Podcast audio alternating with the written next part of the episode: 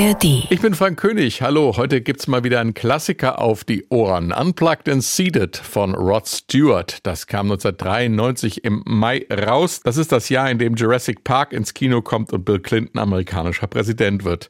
In Solingen sterben fünf türkische Frauen und Mädchen bei einem von Neonazis verübten Brandanschlag. Aus der Europäischen Gemeinschaft wird die Europäische Union und die alberne Werbefigur Rolf macht Reklame für die neuen fünfstelligen Postleitzahlen.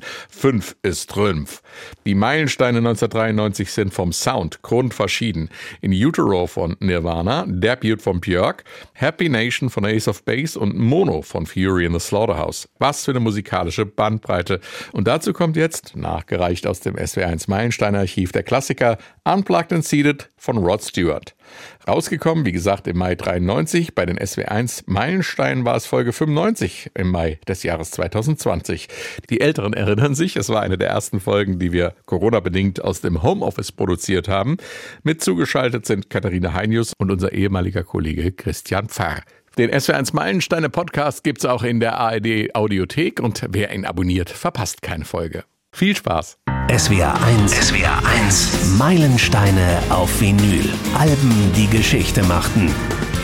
Heute geht es um Unplugged and Seated von Rod Stewart. 1993 kam es als Teil der MTV Unplugged-Reihe raus und es gilt heute nicht wenigen Fans ungestöpselter Musik als das beste Unplugged-Album darüber kann man sicherlich streiten, dass die Wiedervereinigung von Rod Stewart und seinem alten Faces-Kumpel Ron Wood zu den Höhepunkten der Unplugged-Reihe gehört, das bleibt unbestritten.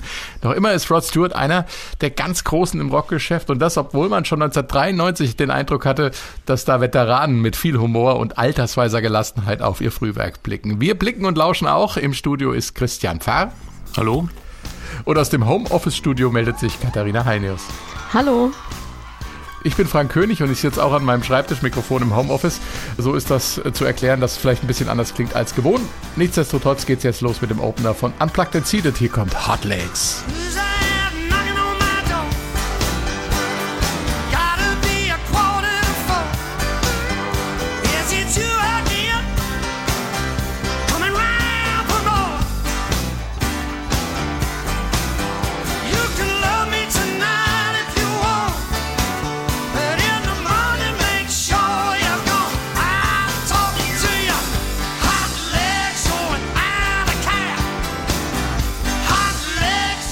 Hot Legs, Rod Stewart zusammen mit seiner Band auf Unplugged and Seated. Es hätte keinen anderen Opener geben können, Christian, oder? Zumindest passt er, weil er auf die 12 geht, er macht Stimmung und äh, er nimmt auch schon ein bisschen was vorweg, wenn dann später Ron Wood dazukommt, denn Hot Legs, wie es hier gespielt ist, könnte auch von den Rolling Stones sein rau genug ist es auf jeden Fall, aber das zeichnet ja eigentlich das ganze Album auf, aus, dass es mit so einer rauen Spielfreude produziert ist, Katharina. Es bleibt tatsächlich auch jeder erstmal sitzen, weil äh, für Rod Stewart war das schon ein eher ungewöhnliches Konzertgefühl, so die Band tatsächlich sitzend und er auch sitzend auf der Bühne mit einem Hocker und er hat in seiner Autobiografie darüber geschrieben, ein Hocker bedeutet für mich eine ähnliche Einschränkung wie eine Zwangsjacke. Also wir können uns vorstellen, feststellen, er ist trotzdem auf dem Hocker hin und her gehüpft. Das kann man auch gut in den Videos äh, und der DVD zu ähm, Unplugged and Seated sehen. Es hält dann irgendwann auch ihn nicht mehr wirklich auf dem Hocker, beziehungsweise er macht da interessante Übungen auf selbigen. Das ist ja auch ein bisschen ironisch gemeint, dann dieses Unseated, ne? weil das äh, reißt ja wirklich jeden mit. Ja, und vor allem, äh, es ist für die Technik, für die Aufnahmetechnik, ist es extrem schwierig, wenn einer nicht sitzen bleibt. Das hat Klaus Meine erzählt von seinem MTV-Konzert. Das war für uns vollkommen äh, neu, also auf der Bühne zu stehen vor vielen Leuten und die, unsere Musik zu spielen und auf einem Platz stehen zu bleiben, weil die Aufnahmetechnik gesagt hat, sonst kriegen wir keinen optimalen Klang. Nun mag das hier bei Rod Stewart äh, vielleicht anders gewesen sein, aber im Prinzip ist das schon so gedacht, dass man im Prinzip wie im Studio agiert, um auch eine entsprechende Klangqualität zu bekommen. Weiter geht's mit einem Song, der seine eigene Erfolgsgeschichte hat. Ein Spätzünder könnte man sagen, zumindest für Rod Stewart. Hier kommt Handbags and Glad Rags.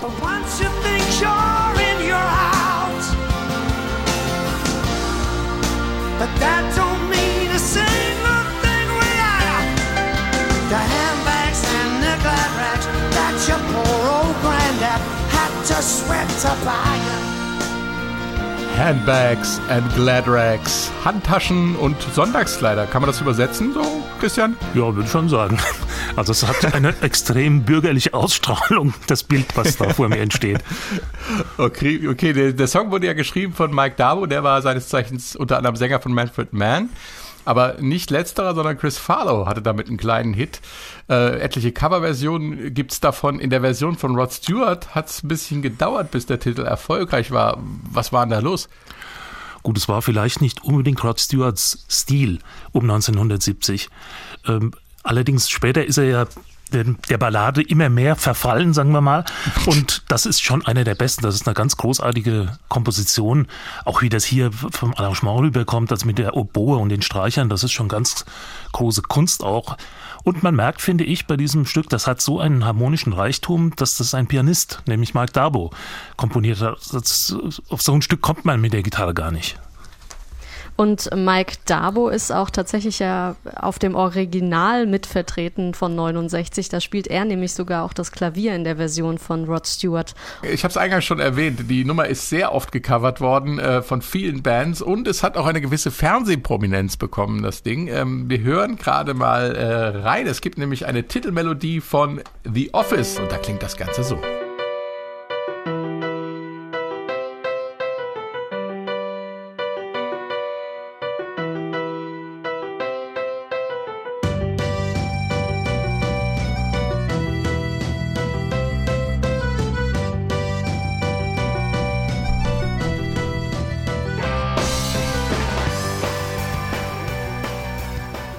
Handbags and Glad Rags in der Version der Titelmelodie der Serie The Office. Eine ganz andere Interpretation. Da treten die balladesken Elemente doch in den Hintergrund, würde ich sagen. Aber das zeigt ja eigentlich auch eine, eine, eine, großartige Komposition, dass sie, dass sie dann auch trägt, wenn sie in einem ganz anderen Kontext steht. Ne? Also hier ist es ja deutlich elektronischer produziert, ähm, aber das funktioniert halt, weil es eben auch eine Klavierkomposition ist. Wie Christian schon vorhin sagte, die Harmonien sind ausgecheckt und da, da kann man schon dann am Ende auch mit Synthesizern mehr machen. Und hier geht es jetzt weiter mit dem Titelsong zu einem anderen SW1 Meilenstein-Album von Rod Stewart. Hier kommt Every Picture Tells a Story.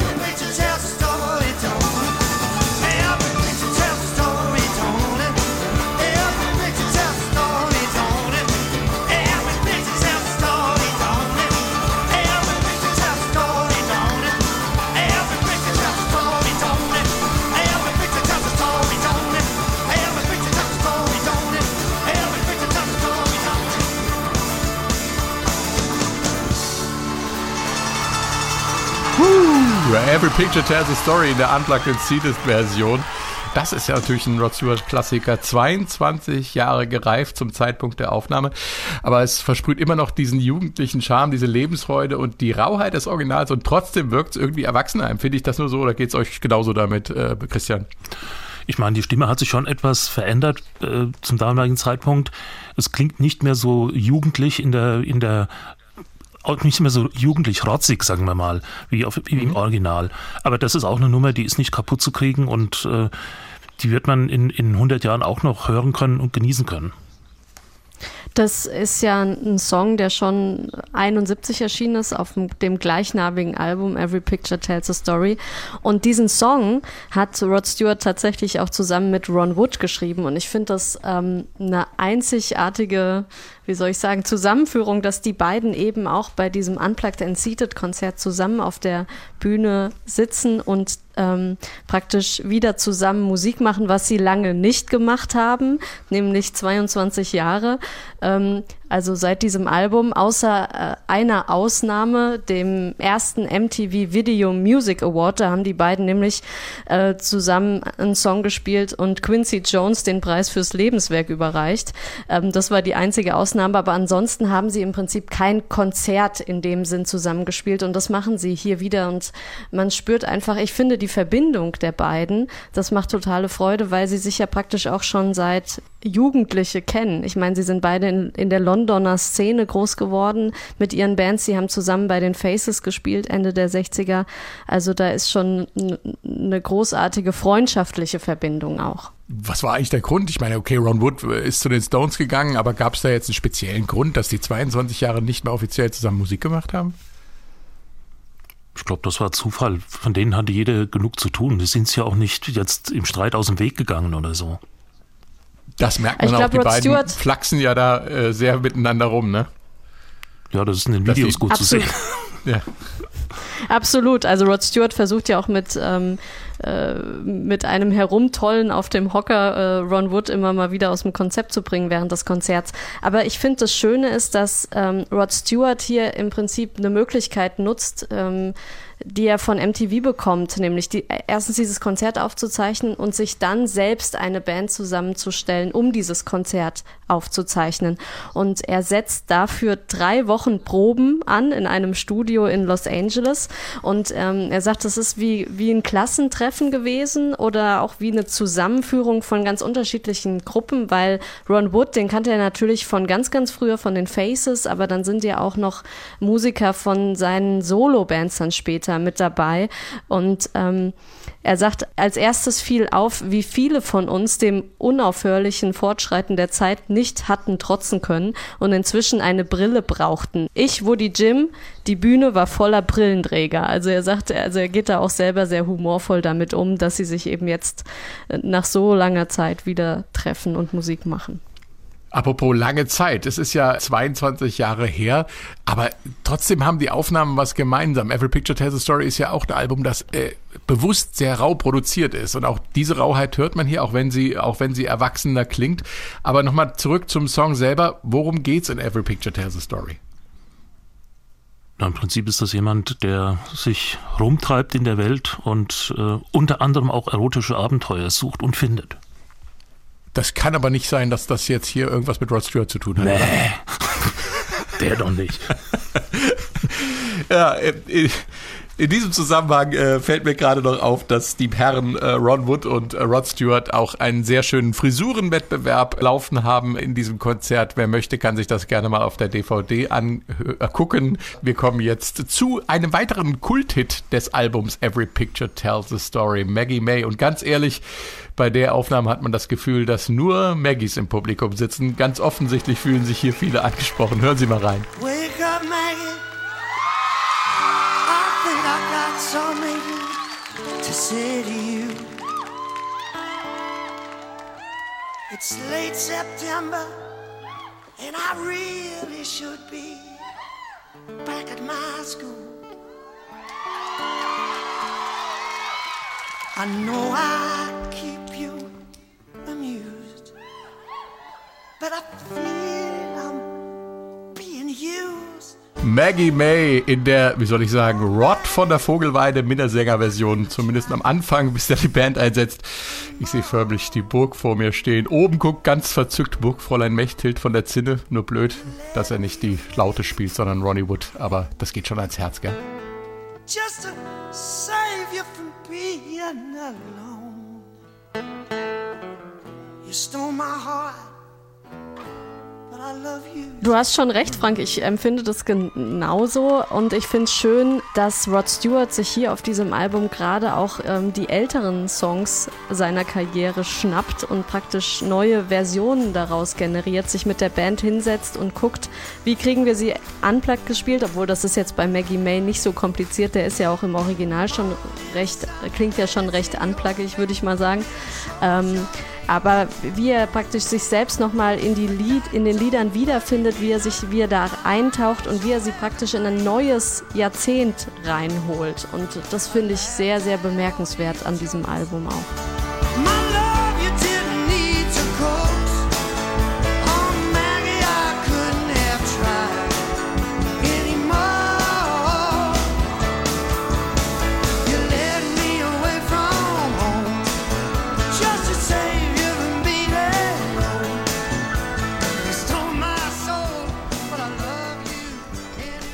Ich finde bemerkenswert übrigens, dass das Unplugged heißt, denn bei jedem Stück ist mehr oder weniger prominent die Hammond-Orgel zu hören und die geht ohne Strom gar nicht. Bei Clapton, Clapton beispielsweise hat auf seinem Unplugged-Album äh, die Orgelparts durch ein Harmonium ersetzt und das kann keine Hammonds ersetzen in dem Sinne. Es klingt dann halt anders, aber hier wird ganz kräftig äh, der Stecker reingehauen. Also äh, unplugged in Teilen sozusagen. Ähm, Was die gitarristischen Anteile anbelangt, also Bass und die, die Gitarren, die sind unplugged in der Tat und das Orchester natürlich auch, aber und das Klavier auch. Aber ähm, wie gesagt, die Hammond ist dann doch äh, so präsent, dass man sie jetzt nicht überhören könnte. Wir müssen nochmal auf die Geschichte des Songs eingehen, es hilft ja nichts. Äh, wir haben es ja schon bei äh, Every Picture Tells a Story gemacht, in dem äh, Meilenstein-Podcast zu Every Picture Tells a Story. Aber man kann den Song und Rod Stewart ja nicht verstehen, ohne die Geschichte zu kennen. Der alte Womanizer hat mal klein angefangen, oder? Ja, ganz klein. Seine erste Performance in der Hinsicht war nicht berauschend. Er war 16 Jahre alt. Also er hat sich selbst offenbar nicht berauscht und vor allem auch die Frau, die er später dann als Maggie ja, porträtiert hat, sagen wir es mal so, äh, war offenbar auch jetzt nicht von seinen Fähigkeiten besonders angetan. Vielleicht hat er sich da ein Trauma Obwohl- von der Seele geschrieben mit diesem Song. Obwohl ich glaube, er hat sich ja den Namen äh, eigentlich von einem Volkslied geliehen, oder? Den Namen ja, aber die Inspiration zu diesem Song hat er sich offenbar von seiner ersten Sexpartnerin bezogen. Ich glaube, er hat das auch mal ganz konkret gemacht, ne? Wie, welche Situation das war. Ja, es war auf einem Jazzfestival. Er hatte sich irgendwie da reingeschafft, mehr oder weniger illegal. Und auf dem Gelände wurde es dann irgendwann dunkel und da kam eine Frau auf ihn zu und da ergab sich halt das eine oder andere. Aber wie gesagt, in seiner Erinnerung glaubt er nicht, dass es äh, eine besonders große Nummer im wahrsten Sinne des Wortes war. Äh, Katharina, du hast ja schon gerade gesagt, ein Volkslied äh, liegt dem Namen zumindest zugrunde. Maggie May, da in dem Fall mit AE geschrieben.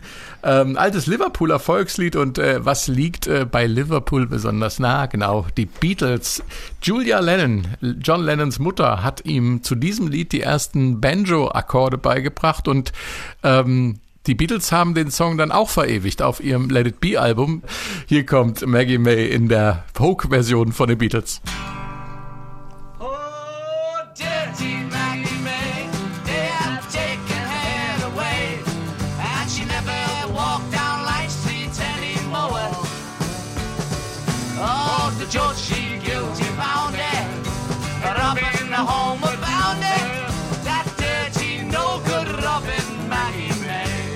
Die Original Maggie May aus Liverpool war eine Prostituierte und es gab ein Volkslied über sie und das haben die Beatles hier zum Besten gegeben. Wir kommen zurück zum An Album Unplugged and Seated von Rod Stewart. Das Album ist ja auch bekannt für seinen Humor. Wir haben ja vorhin schon ges darüber gesprochen, dass Rod Stewart und Ron Wood äh, riesige Freude haben, nach 22 Jahren wieder zusammenzuspielen. Im Video kann man das ganz gut sehen auf der DVD. Ähm, die feixen ständig über ihre Lesebrillen. Katharina, du hast es vorhin schon gesagt. Und sie flachsen über ihr Alter. Ganz besonders ist das nach Maggie May. Äh, Der nächste Song ist Reason to Believe und äh, sie können nicht sehen, was auf der Setlist steht. Und dann entspannt sich ein sehr lustiger Dialog auch auf der Albumversion zu hören übrigens. Here's, a, here's one off Every Picture Tells a Story, and we haven't done this together since we recorded it 22 years ago. Most of the band weren't born. My wife was only one. Klasse, da wird das nahende Alter einfach weggeflaxt. Also angeblich sei Ross Stewarts Frau gerade erst eins gewesen, als das, der Song rausgekommen ist und die meisten in der Band waren noch gar nicht geboren. Katharina, du hast dich auch noch mal ein bisschen mit den Proben beschäftigt. Die müssen ja auch sehr äh, am humorvoll gewesen sein. Natürlich waren die total lustig. Man kann sich vorstellen, die treffen sich nach 22 Jahren wieder, sind drei Wochen für Proben zusammen und ähm, haben den Spaß ihres Lebens. Und Ron Wood hat da auch ähm, ja ordentlich dazu beigetragen. Er kam nämlich zu den Proben in Los Angeles mit einem Geländewagen gefahren und hat erstmal alle äh, im Studio, die schon da waren, eingeladen, mal rauszukommen in den Hof und hat den Kofferraumdeckel dieses Geländewagens aufgemacht und darin ähm, ja, zeigte sich dann ein kleiner Pub.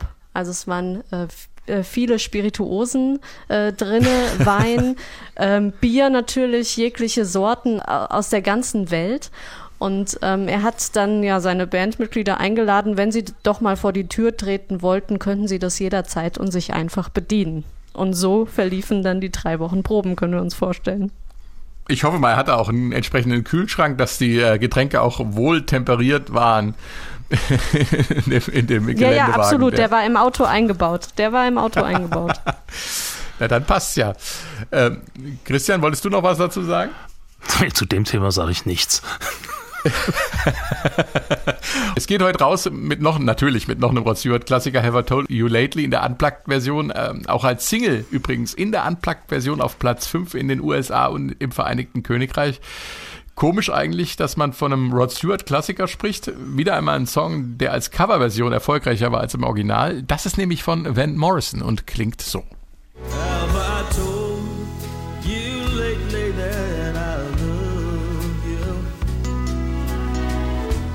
told you there's no one above you? Fill my heart with gladness, take away my sadness, ease my trouble. That's what you do. Van Morrison mit seiner Originalversion von Have I Told You Lately. Christian, das ist, zeichnet Rod Stewart ja eigentlich auch aus, dass er immer auch ähm, eigentlich sein ganzes musikalisches Leben und im Alter verstärkt äh, so seine äh, Heroen gecovert hat und sein, die, die Musik, die ihm was bedeutet hat, äh, auf Platte und auf die Bühne gebracht hat. Ne? Er konnte sich das leisten halt auch, das muss man sagen, denn er hat, wenn er ein Stück gesungen hat, ob das jetzt dieses ist oder ob das eins von Tom Waits ist, äh, er hat es zu seinem eigenen gemacht, weil er einfach so eine unvergleichliche Stimme hat, dass man äh, da jetzt nicht mehr sagen kann, der setzt sich nur irgendwo drauf. Nein, ähm, er muss nicht mal viel verändern. Allein seine Stimme genügt, dass das äh, eine Präsenz hat, die man äh, gar nicht beschreiben kann. Das hat was Magisches. Und Have I Told You Lately ist ja ein, einer der erfolgreichsten Songs von diesem Album. Ähm, zum Entsetzen der Band hat Rod Stewart tatsächlich am allerletzten Probetag beschlossen, dass sie diesen Song auch noch mit in die Setlist aufnehmen. Also da wurde dann nochmal ordentlich geprobt hinten raus. Mit Kühlschrank. Mit Das ist Kühlschrank. auf je, die Proben haben sich gelohnt, es klingt nämlich gut, wir hören es gleich. Ähm, wir, wir müssen nochmal ganz grundsätzlich zu dem Album äh, zurückkommen. Äh, Wenn das jetzt immer so gefeiert wird als eines der besten Unplugged-Versionen, als Meilenstein, Christian, Katharina, die Frage geht an euch beide. Ähm, was zeichnet es aus? Gut, es ist Rod Stewart, es ist Ron Wood dabei, eine spezielle Konstellation, aber gibt es etwas, was sich da völlig abhebt von, von der Vielzahl an anderen ähm, Unplugged-Alben, die es gibt?